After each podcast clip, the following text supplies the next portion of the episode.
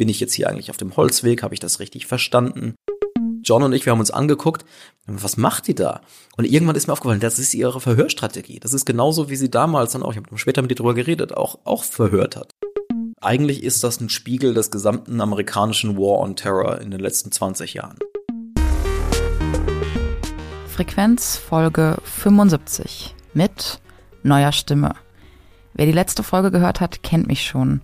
Mein Name ist Maren. Hallo. In dieser Folge gibt es mal wieder ein etwas ausführlicheres Interview. Und zwar mit dem Autor eines Podcasts, den ich vor ein paar Wochen am Stück durchgehört habe. Hören wir mal rein in den Trailer von Slahi, 14 Jahre Guantanamo. Mohamedou Slahi ist 14 Jahre lang in Guantanamo Bay festgehalten worden, ohne dass je Anklage erhoben worden ist. In unserem Podcast Slahi, 14 Jahre Guantanamo, erzählen wir seine Geschichte. Und wir fragen uns, wie konnte es dazu kommen? Waren das unglückliche Zufälle, die ihn dahin gebracht haben? Oder steckt mehr dahinter? Und wer waren die Menschen, die ihn dort bewacht haben, die ihn gefoltert haben, gequält haben? Was macht Folter mit Menschen? Nicht nur mit demjenigen, der gefoltert wird, sondern auch mit denen, die foltern. Es geht in dieser Geschichte um nichts Geringeres als um Leben und Tod. Do I want to kill him? He should lose his life. You know this is death. Adieu, Right there. Monsieur Soleil. Um Krieg und Frieden, I'm good at the bad stuff. To have a gun, We're going to be going to an war. instrument of death. um eines der größten Verbrechen der jüngeren Geschichte. Muhammad, this World War III going on. Somebody's going to pay for this. Die Erzählerstimme, die ihr gerade gehört habt, das ist Bastian Berbner. Bastian ist Journalist bei der Zeit und Podcastautor. Gemeinsam mit seinen Kollegen John Götz und Ole Pflüger hat er den Podcast Slahi 14 Jahre Guantanamo für den NDR produziert. Für sein vorheriges Projekt 180 Grad Geschichten gegen den Hass hat er 2020 den Deutschen Radiopreis in der Kategorie Bester Podcast erhalten. Das erwähne ich hier, weil wir da im Interview auch kurz drauf zu sprechen kommen. Sly ist ein erzählerischer Podcast. Zwölf Folgen, insgesamt etwa sechseinhalb Stunden Spielzeit. Dahinter steckt eine jahrelange journalistische Recherche. Ich wollte mehr darüber erfahren, wie so eine aufwendige Produktion wie Slahi entsteht und habe mich mit Bastian verabredet. Im Interview sprechen wir darüber, warum das Medium Podcast sich so gut zur Darstellung komplexer ProtagonistInnen eignet. Darüber, dass InterviewpartnerInnen immer auch ihre eigene Agenda haben und wie man damit umgeht. Außerdem habe ich erfahren, wie viele Korrekturschleifen man durchläuft, wenn man eine Folge für This American Life produziert, den wohl bekanntesten amerikanischen Storytelling-Podcast. Das hat Bastian nämlich auch schon gemacht. Meine erste Frage an ihn aber war, was war es an dieser Geschichte, das er gerne ausführlich erzählen wollte? Naja, als ich zum Team gekommen bin, war ein Teil der Recherche ja schon geschehen. Und zwar hatte der Kollege John Götz vom NDR es eben geschafft, ähm, ja, große Teile des Folterteams äh, von Mohamedou damals in Guantanamo zu finden und ähm, teilweise schon, teilweise auch noch nicht, zu überzeugen, vor äh, die Kamera zu gehen, vor das Mikrofon zu gehen und zum ersten Mal öffentlich zu erzählen, wie das damals war in Guantanamo, also wie, wie es war, einen Menschen zu foltern. Und damit hatten wir eigentlich zum ersten Mal überhaupt in der Geschichte Guantanamos als Journalisten den Einblick in diese Situation. Das gab es vorher noch nie. Und das hat halt, ja, das stimmt, was du sagst. Die Geschichte von Mohammed Slahi war sozusagen sehr weit publiziert, aber es fehlte halt immer dieser eine wichtige Teil, sozusagen die Perspektive der Täter in Anführungszeichen, der Amerikaner. Und an die kam man halt nie ran, weil das natürlich hochsensibel ist, hochgeheim. Die Identitäten der Menschen waren äh, unter Verschluss. Und wir hatten jetzt zum ersten Mal Zugang zu denen. Und das war im Prinzip der, der Moment, wo wir gesagt haben, das ist eine richtig große Geschichte. Mhm. Und die Idee, den Podcast zu machen, kam dann tatsächlich später, als klar wurde, welche Potenzial, welches Potenzial die Geschichte hat. Also sowohl die Zugänge, die dann eben sich aufgetan haben zu den Amerikanern, Mhm.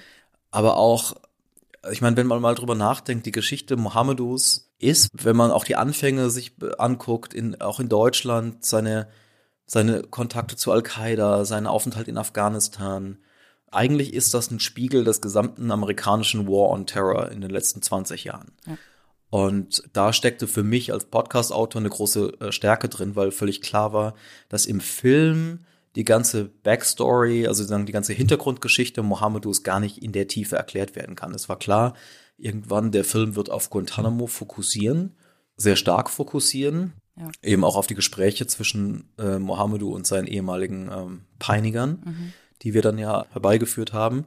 Aber es war klar im Podcast, das ist eigentlich eine riesige Chance, sagen, diese ganze Geschichte zu erzählen. Das haben wir wir haben ja dann sechs Stunden, sechseinhalb Stunden Sendung daraus gemacht. Und ich glaube, darin liegt auch die Stärke dieser Erzählform, dass wir eben klar auch immer noch auf Guantanamo fokussieren, Ja. aber letztlich die ganze Hintergrundgeschichte miterzählen. Ja, der Film, der geht, da geht's ja vor allem um diese Konfrontationsgespräche, ne? Also um, um Johns Suche nach den Protagonisten, aber dann eben auch um diese Gespräche, die die Folterer eben direkt mit Mohammedu führen. Ne? Und das sind ja bei euch nur die zwei letzten Folgen, so direkt der, davor wird eben die Geschichte erzählt. Ne? Genau. Und ich glaube, das ist wichtig, weil, weil weil man äh, natürlich auch mit einem anderen Wissen in diese Gespräche, in diese Konfrontationsgespräche, wie du sie gerade genannt hast, hineingeht, wenn man die ganze Genese dieses Falles mitreflektiert. Und, ähm, Ja. und das ist einfach irre, weil ähm, wenn man sich anschaut, dieser Mann stammt aus einem, der, Mohammedu stammt aus einem der ärmsten Länder der Welt, schafft es dann nach Deutschland, wird hier ein erfolgreicher Ingenieur, radikalisiert sich dann, geht zu Al-Qaida, wird quasi ein Zeuge von Weltgeschichte in, in gewisser Weise in all dieser Zeit und, ähm, und gerät in die Wirren dieser Zeit nach dem 11. September 2001, von dem ja niemand wusste, auch er nicht, dass er passieren wird. Und, ähm, und insofern ist er eigentlich der, einfach ein sehr guter ähm, ja, Zeuge, der einen durch diese Zeit führen kann und äh, durch den man die auch nochmal neu erleben kann. Auf eine intime und emotionale Art und Weise, wie man es selten hat, weil das, was ihm da angetan wurde, natürlich furchtbar ist. Und äh, wenn man da noch bedenkt, wie er heute damit umgeht, ähm, ist das nochmal so eine zusätzliche, ähm, also für mich ein zusätzlicher Faktor, der diese Geschichte interessant macht. Also dieser Wunsch, seine ehemaligen Peiniger zu treffen, mit denen zu sprechen, denen zu vergeben, das, das ist halt nochmal noch mal sowas ganz Besonderes. Deswegen haben wir das ans Ende gestellt. Aber die eigentliche Geschichte bis dahin ist, ist in sich schon so spannend, dass sie, dass sie unbedingt erzählenswert ist. Ja, die Gespräche sind dann aber ja auch sehr kompliziert wiederum. Ne? Die sind ja nicht so, dass die irgendwie dann so eine Auflösung am Ende machen, so, okay, jetzt wurde vergeben und dann ist gut. Oder so. Also man merkt ja auch, diese verschiedenen Gespräche sind dann ja auch, laufen ja sehr unterschiedlich. Das, das finde ich echt das Spannende auch daran, dass, dass es Ja, halt so messy ist irgendwie. alles. Wir hatten Natürlich, das Gefühl, aber also, ja. Ja. Das, also es gibt ein, ein Gespräch, das ist relativ einfach, das mit Scott, dem ehemaligen Wärter, Mhm. der sich einfach bei ihm entschuldigt und Mohammedu sagt, ist okay, ich vergebe dir. So, das ist sozusagen relativ klar. Aber ähm, die anderen beiden Gespräche, die wir ähm, äh, geführt haben mit Mohammedu und seinen äh, Peinigern, also Mr. X, dem Hauptfolterer, wenn man so will, und Sydney, der Analystin vom Geheimdienst, da hatten wir wirklich das Gefühl, boah, wir sitzen jetzt gerade hier mitten in einer Verhörsituation in Guantanamo. Also diese, man merkte richtig in dem Gespräch, was da abgeht, also zwischen diesen, zwischen den Beteiligten, also an Psychologie, an Strategie, an, an Fragetechnik. Das war irre, dazu zu gucken. Also ich, ich fühlte mich wirklich, als würde ich da in so einem Verhörraum sitzen. Warst du da dabei bei diesen, ähm, also du warst in Mauretanien in dem Moment, als diese Gespräche aufgezeichnet wurden, oder wie war das? Also beim Gespräch mit Mr. X war ich nicht dabei. Das hat John geführt. Er war in Amerika bei Mr. X in der Garage und ein anderes Mitglied unseres Teams war in Mauretanien bei Mohammedu. Und bei dem Sydney-Gespräch, also dem Gespräch mit der Analystin vom Geheimdienst, die damals hauptsächlich zuständig war für seinen Fall und vielleicht damals so viel wusste über Mohammedu wie sonst äh, niemand, äh, da waren John und ich beide in Mauretanien bei Mohammedu und ein anderes Teammitglied in äh, Amerika bei, bei Sydney. Ja, spannend. Ja, also du hast ja auch vorhin schon gesagt, dass diese Interviews, ihr hattet teilweise die Interview, also die ähm, Amerikaner aus dem Sicherheits- und Militärapparat, die an der Folter beteiligt waren, die hattet ihr teilweise schon gefunden, aber vielleicht auch noch nicht alle überzeugt, on tape zu sein. Da würde mich interessieren, wie sich das quasi mit der Produktionstimeline, sag ich mal, des Podcasts gegenseitig beeinflusst hat. Also hattet ihr das jetzt klar, die werden diese Gespräche führen oder die haben schon wichtige Interviews mit uns geführt, in dem Moment, wo ihr angefangen habt, die Folgen zu konzipieren?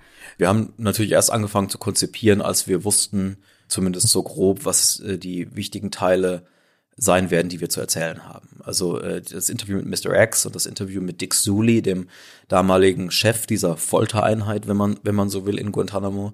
Ähm, das haben wir äh, noch abgewartet. Ich weiß, das war im Oktober 2020, als diese Interviews dann geführt wurden, die ersten Interviews, muss man sagen, mit denen geführt wurden, als sie gesagt haben, okay, wir machen mit. Das war für mich eigentlich auch so ein bisschen der Durchbruch. Ich glaube, man hätte die Geschichte auch ohne die beiden erzählen können.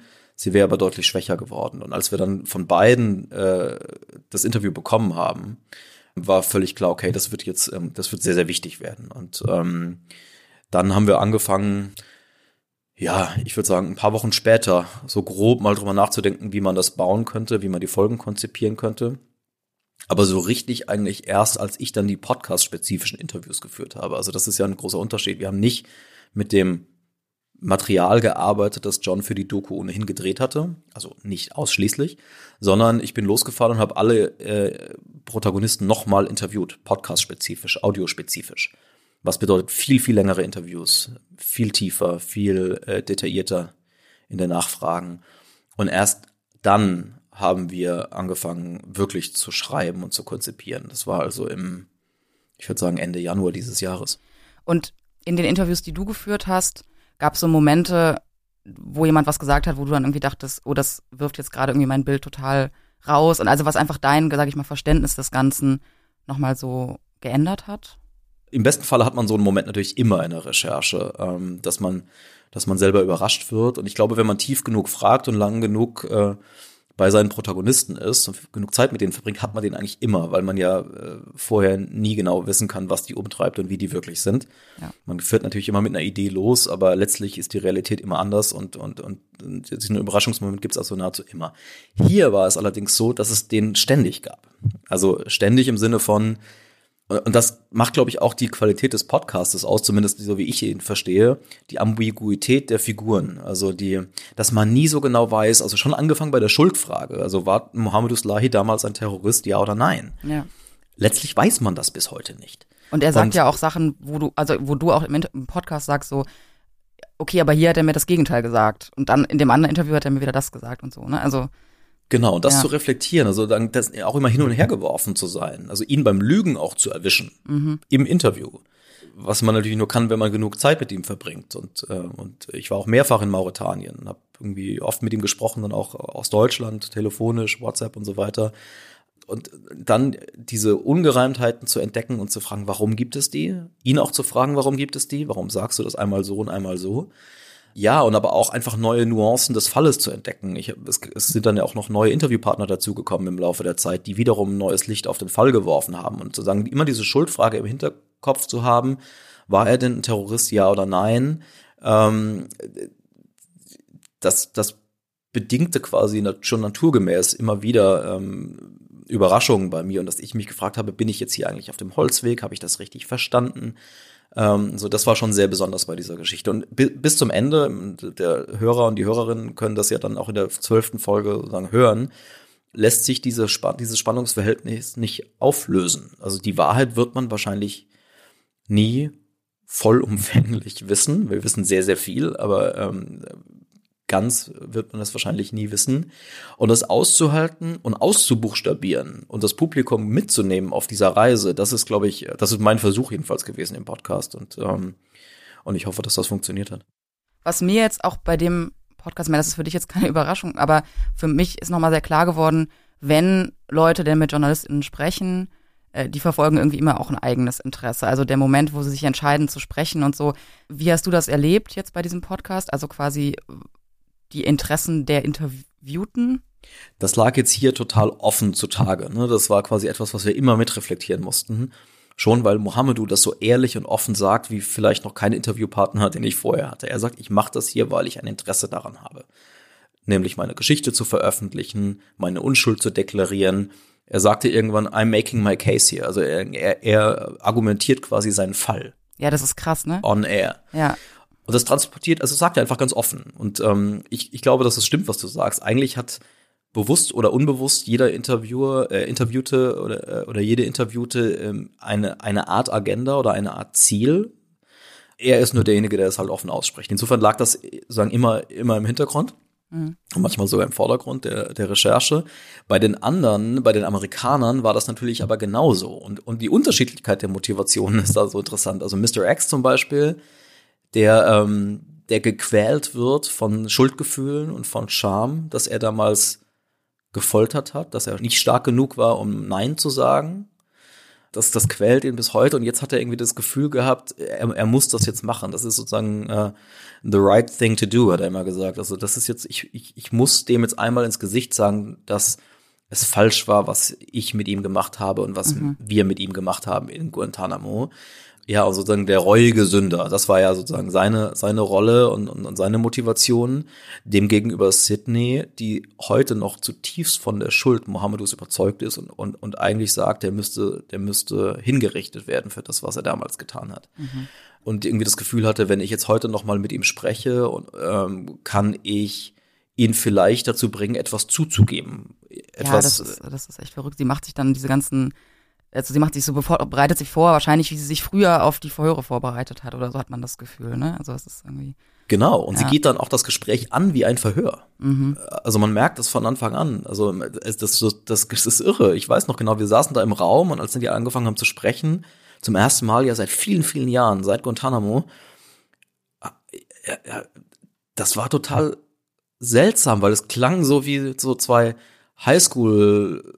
Highschool-Leute, die sich nach vielen Jahren wiedersehen und es war fast so, es war so nett und so flirty teilweise. Und ich weiß nicht, John und ich, wir haben uns angeguckt, was macht die da? Und irgendwann ist mir aufgefallen, das ist ihre Verhörstrategie. Das ist genauso, wie sie damals dann auch, ich habe später mit ihr drüber geredet, auch, auch verhört hat und, äh, und befragt hat.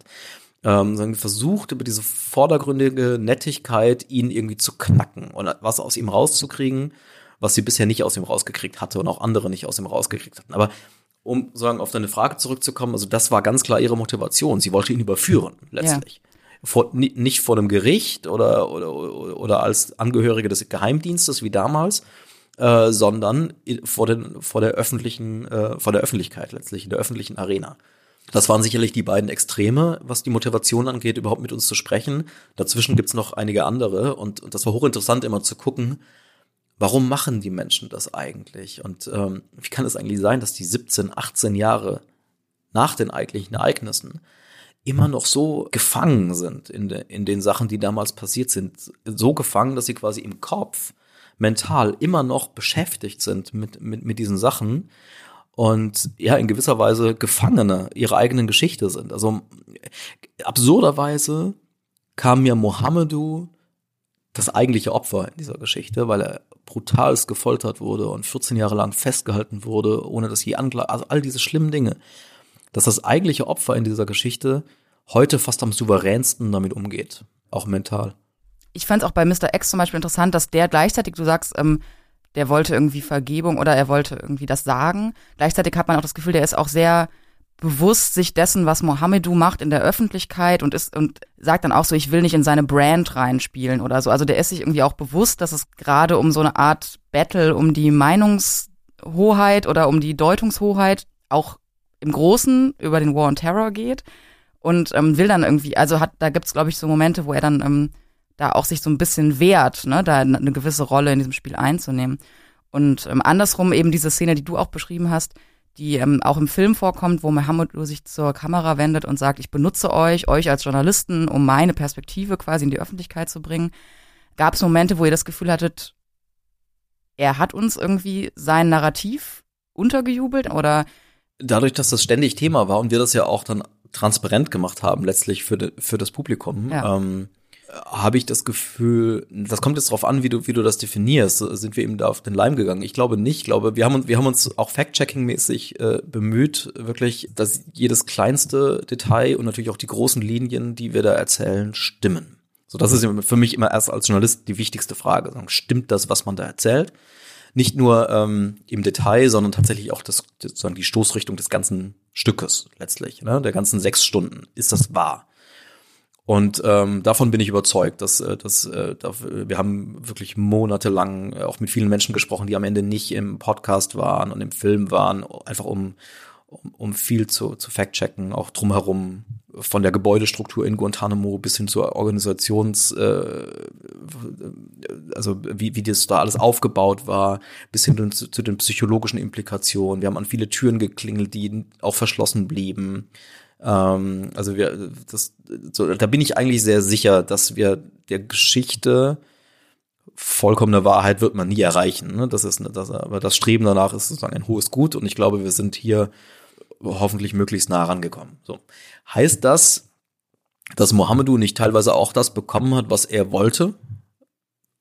Klar, das kann so sein. Das wird auch so sein, da bin ich ganz sicher. Bei Mr. X wird das sicherlich auch so sein. Der wird, äh, der wird auch teilweise bekommen haben, was, was er sich erhofft hat, teilweise wahrscheinlich auch nicht. Ähm, aber das ist dann für mich als Journalist gar nicht die primäre Frage. Gab es irgendwie Sachen, die ihr jetzt besonders diskutiert habt? Klar, es gab natürlich Fra Fragen, über die wir sehr lange diskutiert haben. Also schon allein die Grundfrage, wie konstruiert man den Spannungsbogen in so, eine, in so, in so einem Stück, das dann über sechs Stunden ja funktionieren muss, sechseinhalb Stunden funktionieren muss, wenn ich mich richtig erinnere. Ähm, und am Ende haben wir uns dann äh, für, für das äh, vielleicht einfachste, aber meiner Meinung nach oft auch beste Mittel entschieden, nämlich die Chronologie. Also natürlich gibt es ein paar Ausnahmen, der, der Anfang und, und, und ein paar andere Vorsprünge oder Zurücksprünge und so, aber größtenteils funktioniert der Podcast ja chronologisch. Was, glaube ich, ähm, eine gute Entscheidung war, weil die Geschichte selbst so eine atemberaubende Eskalation in sich trägt, dass es eigentlich also nur natürlich wirkt, sie einfach nachzuerzählen, nachzuzeichnen. Und natürlich muss man dann manchmal wegspringen und äh, vorspringen und zurückspringen. Das äh, bleibt nicht aus. Äh, aber äh, als diese Entscheidung dann am Anfang getroffen war, das hätte man ja auch ganz anders machen können. Hatte ihr auch andere Entwürfe, die ganz, an, also wo es nicht chronologisch war?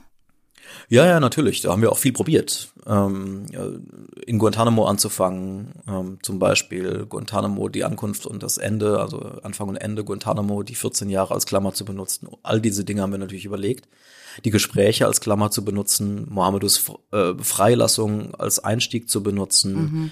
ähm, sein, seine, den, den schlimmsten Moment der Folter, den, ich glaube, es war der 25. August 2003, wirklich ein ganz konkreter Tag, ähm, den zum Einstieg zu äh, benutzen als als er da in diese in Camp Echo äh, nach Camp Echo verlegt wurde in diese eigens für ihn konstruierte Isolationszelle, die wirklich der Gipfel an an, an, an auch äh, Grausamkeit und, und Zynismus ähm, war, wenn man sich anguckt, wie die konstruiert war und was sie da mit ihm gemacht haben und so.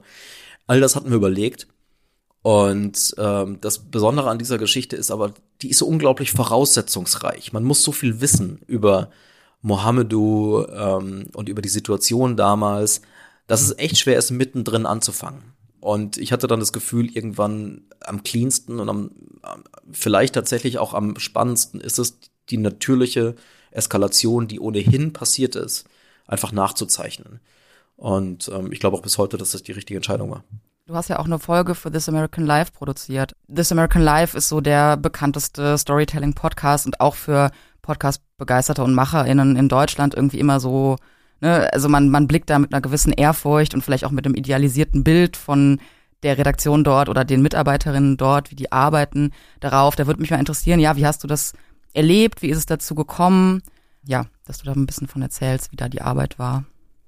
Das ist für mich ja schon das dritte Mal, dass wir ähm, zusammenarbeiten und ich muss sagen, es ist, äh, es hat nichts von ähm, seinem Zauber verloren. Es ist ganz großartig. Ich fühle mich immer sehr privilegiert, wenn, wenn ich mit denen arbeite, weil es ähm, sehr professionell zugeht dort, sehr, ähm, da, da sehr schlaue Menschen arbeiten. Da wird auf, auf wirklich höchstem Niveau sowohl dramaturgisch, inhaltlich, aber auch produktionstechnisch ähm, diskutiert und gearbeitet. Das funktioniert im Prinzip so, oder jetzt am Beispiel von Sly kann man das vielleicht erzählen. Ich hatte eine Producerin, mit der ich ähm, im Prinzip von Anfang an, ähm, also seit ich mit der Recherche begann, Kontakt hatte und auch immer wieder über diese Geschichte gesprochen habe, also letztlich über ein Jahr hinweg. Und dann kam irgendwann sehr schnell noch ein, ein, ein Redakteur dazu. Ähm, das war dann quasi so das Kernteam, wir drei. Und dann haben wir viel gesprochen und überlegt, was man machen könnte. Und als es dann an die konkrete Produktion ging, dann schreibe ich sozusagen in Zusammenarbeit mit der Producerin einen ersten Draft, also einen ersten Manuskriptentwurf. Und dann geht das ganze Spiel los. Dann gibt es quasi eine erste Abnahme Da wird das dann einfach gelesen und, und, und ähm, so einfach so getan, als ob das jetzt sozusagen die Realität wäre und gelesen und die O-Töne dazu abgespielt. Natürlich noch ohne Musik und solche Sachen. Und es kommen quasi zwei Leute aus der Redaktion dazu, die nichts von dem Thema wissen und sind eben die Ersthörer und äh, Hörerinnen und geben mir Feedback. Und dieses Spiel wiederholt sich, in dem Fall waren es, glaube ich, siebenmal. Krass. Okay. Ähm, Ja. Und es kommen immer neue Leute dazu. Also es sind nicht dieselben Leute, die dann bei der ersten, zweiten, dritten Abnahme schon dabei waren, sondern es sind immer neue Leute, die nichts wissen. Und man hat also quasi immer eine Ersthörersituation. Und dann gibt es immer Feedback. Diese Abnahmen dauern teilweise Stunden, viele Stunden. Also es dauert ja schon immer mal eine Stunde, bis überhaupt das Stück gelesen wurde, mal mindestens, wenn man davon ausgeht, dass in den ersten Abnahmen man immer viel, viel zu lang ist. Also ich glaube, bei der ersten Abnahme hat es zwei, zweieinhalb Stunden gedauert, bis wir überhaupt ähm, durch waren mit dem, mit dem Stück. Und dann diskutiert man noch mal drei, vier Stunden. Und dann geht es halt immer so weiter. Und wird, man wird immer detaillierter. Und dadurch, dass dann am Ende dieses Prozesses nahezu jeder dort in der Redaktion durch die Abnahmen auch involviert war in die Geschichte, und, und kriegt man auch ganz viele unterschiedliche Perspektiven einfach. Auch, auch die Hintergründe der, äh, der, der Redakteure dort sind ja sehr, sehr unterschiedlich. Ähm, und also Alter, politische Einstellung, also das sind ja unterschiedliche Menschen und all deren Input kriegt man dann quasi auf die eigene Geschichte projiziert. Und das ist unglaublich ähm, toll, weil bei jeder Abnahme denkt man, ist so eine Mischung aus, oh mein Gott, was, was müssen wir noch alles verändern? Das ist voll der gute Punkt, den der oder die gerade aufbringt und das müssen wir unbedingt einarbeiten. Und dann klickt man sich aus aus dem Zoom-Call und denkt so, meine Güte, wie wertvoll ist das jetzt eigentlich, dass ich dieses Problem habe, nochmal ran zu müssen, weil es total richtig ist.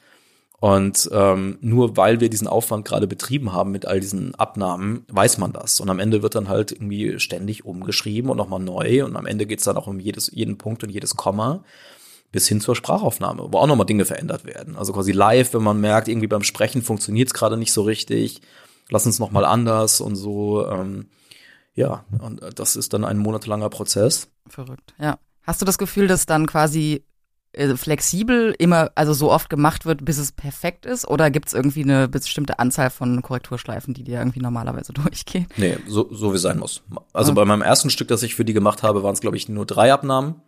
Und jetzt waren es eben fünf richtig große plus nochmal zwei nur für den Anfang des, der Folge, den ja Ira Glass mit John gemacht hat.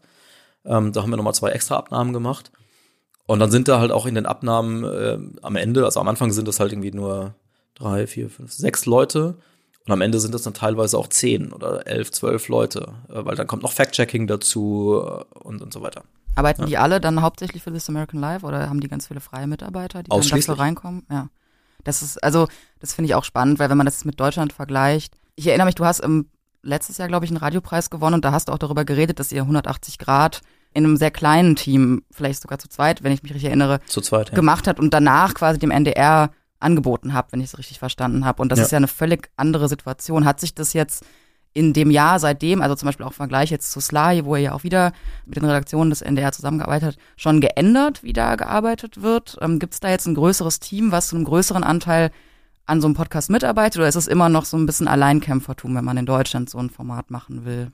Ein bisschen von beidem. Also ähm, wenn ich ehrlich bin, ähm, haben Ole und ich, genau, genau wie bei 180 Grad, also Ole Pflüger, mit dem ich das zusammen gemacht habe, äh, genau wie bei 180 Grad das alleine gestemmt. Also ich man muss dazu sagen, wir haben erstmal auf die Recherche von John natürlich aufgebaut. Äh, aber sozusagen das rein produktionstechnische, das Schreiben, das Schneiden und so weiter, haben im Prinzip Ole und ich wieder alleine gemacht, wie bei 180 Grad.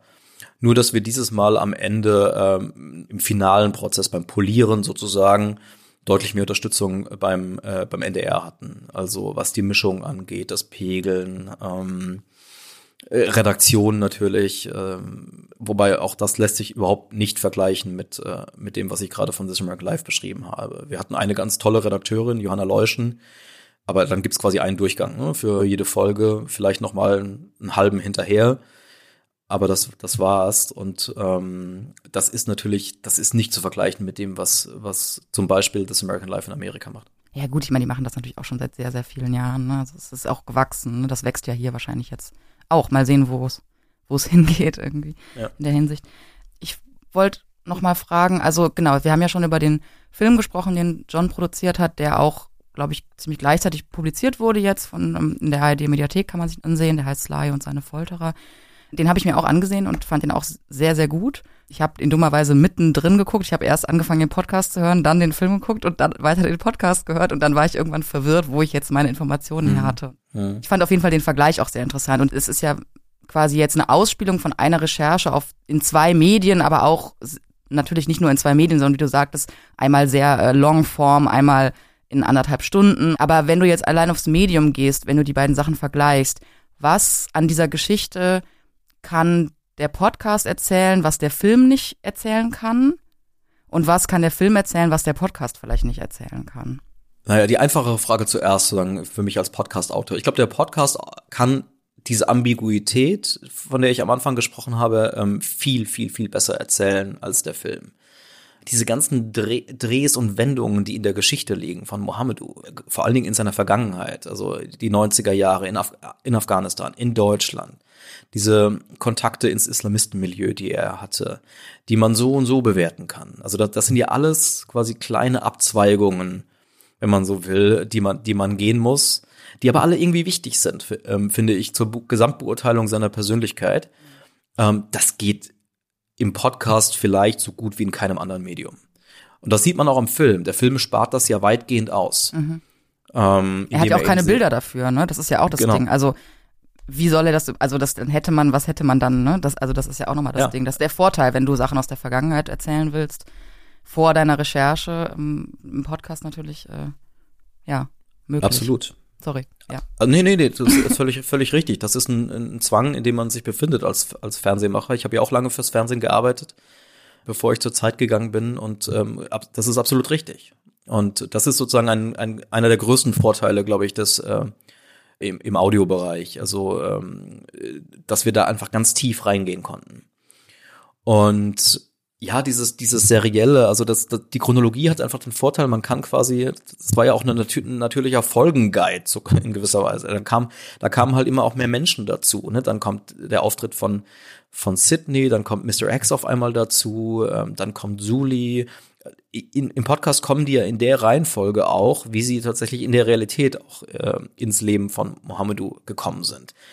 Und darin liegt ja schon die, Seri sagen, die, die Serialität äh, be begründet. Das, das ist im Podcast einfach super. Oft hat man dann natürliche Cliffhanger, ähm, weil es hier in der Realität auch etwas verändert hat und so weiter. Das ist ganz toll.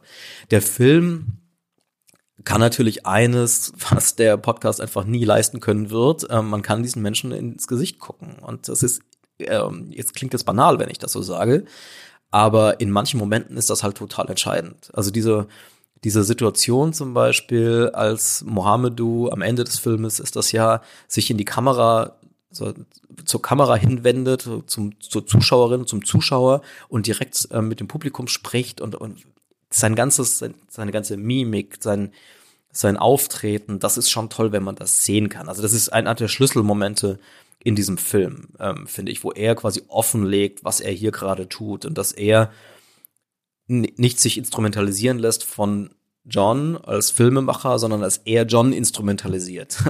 Das ist schon, das ist schon Wahnsinn und das wirkt einfach viel stärker, wenn man das sieht. Genauso zum Beispiel der äh, Call zwischen Mr. X und Mohammedu. Wenn man Mr. X ins Gesicht guckt, während dieses Gesprächs, sieht man einfach eigentlich alles, was man wissen muss über diesen Menschen. Die Stimme transportiert auch ganz, ganz viel. Also deswegen, das ist auch, äh, das, das klappt schon. Ähm, aber man muss sich dann schon auch ein bisschen anstrengen, diese Situation zu beschreiben, ähm, dass das, dass das alles rüberkommt. Und der Film macht das einfach, ähm, ohne dass man irgendwas tun muss. Man muss einfach nur das Bild zeigen. Und ähm, das ist schon toll. Ja, ihr erzählt das dann ja auch, also ihr, ihr beschreibt ja auch ein bisschen dann, äh, wie sieht das da aus bei denen zu Hause oder so, aber ich fand das auch für mich im Film sehr eindrücklich, ähm, diese Wohnungen von, von Mr. X, von Sydney und auch von Scott, der ja auch eher aus so einem ärmlichen Kontext kommt und diese Einfachheit von diesen amerikanischen Wohnungen zu sehen, das hat mich irgendwie auch sehr berührt in dem Film und das ist das klar, das erklärt ja auch im Podcast, aber ich finde, das merkt man da nochmal, das hat sowas Bedrückendes teilweise, aber auch sowas Banales. Das wäre auch noch eine Frage, wo ich mich gefragt habe, das höchste Tier, was bei euch vorkommt, ist dieser Dick Suli im Grunde genommen. Ne? Das ist der Leiter der, des Verhörteams. Das ist so das höchste Tier. Die politische, militärische Führung der USA kommt finde ich in eurer Erzählung immer nur so ganz am Rande vor. Also es fällt irgendwie zweimal der Name Donald Rumsfeld. Es geht eher um diese Leute, die quasi das ausgeführt haben, die eher jetzt nicht sozial irgendwie weit oben stehen in der amerikanischen Gesellschaft. Hat man das Gefühl? War das eine bewusste Entscheidung, das auf der Ebene zu erzählen? Ja, Ja. war es. Also wir haben, wir haben darüber nachgedacht, ob wir, ob wir Rumsfeld interviewen. Er ist dann ja auch gestorben während der, während der, äh, während des Rechercheprozesses und so. Aber vorher hatten wir durchaus uns das gefragt oder andere, die in der Hierarchie da weiter oben standen. Und mein Gefühl war, nee. Also erstens ähm, kennt man das zur Genüge. Also in den letzten 20 Jahren wurde das hoch und runter diskutiert, sowohl in den Medien als auch in Untersuchungsausschüssen und, äh, und so weiter. Ähm, was man nicht kannte, war, wie es sich angefühlt hat in diesem Raum. Für diejenigen, die es wirklich machen mussten. Es ist das eine, irgendeinen Bericht zu schreiben, in dem man sagt, okay, wir machen jetzt Enhanced Interrogation, Folter, um irgendwie die nationale Sicherheit Amerikas zu stärken. Der Typ, der das dann am Ende machen muss, im Folterraum, in einem Gefängnis, das ist nochmal eine ganz andere Sache. Und äh, das war, war bisher nie erzählt. Und darauf wollten wir uns fokussieren. Und irgendwann habe ich dann für mich den Eindruck gehabt, eigentlich sollten wir in diesem Podcast nur Menschen zu Wort kommen lassen, die tatsächlich unmittelbar mit Mohamedou zu tun hatten. Also das Fokussieren auf das Kleine. Das, das Große transportiert sich meiner Meinung nach ganz automatisch. Das muss man gar nicht aussprechen. Das steht alles im Hintergrund. Aber das Fokussieren aufs Kleine, die psychologischen, ähm, diese Weirdness, die- dieser diese, absur diese absurde, perverse, brutale Situation, psychologisch eine völlige Ausnahmesituation. Da einmal reinzugucken, das war, glaube ich, einfach auch eine große Chance dieses Stückes, weil man eben alle bekommen hat. Ja, wir haben auch lange, lange dran gearbeitet, dass wir alle bekommen. Und ich glaube, da wäre es irgendwie komisch gewesen, wegzuspringen und dann irgendwo in einem äh, in Donald Rumsfelds äh, Villa zu sitzen und dann mit ihm über. Nee, nee, das hätte sich irgendwie nicht gut angefühlt, glaube ich. Das war mein Gespräch mit Bastian Berbner. Sein Podcast für den NDR heißt Slahi, 14 Jahre Guantanamo. Und ihr findet ihn überall, wo es Podcasts gibt. Bastians Folge für This American Life ist Nummer 752, An Invitation to Tea. Den Film Sly und seine Folterer von John Götz gibt es in der ARD Mediathek. Schreibt uns gerne, wie es euch gefallen hat und ob ihr in Zukunft gerne mehr solche Werkstattgespräche mit Podcastmacherinnen hören möchtet. Vielen Dank fürs Zuhören und bis zum nächsten Mal.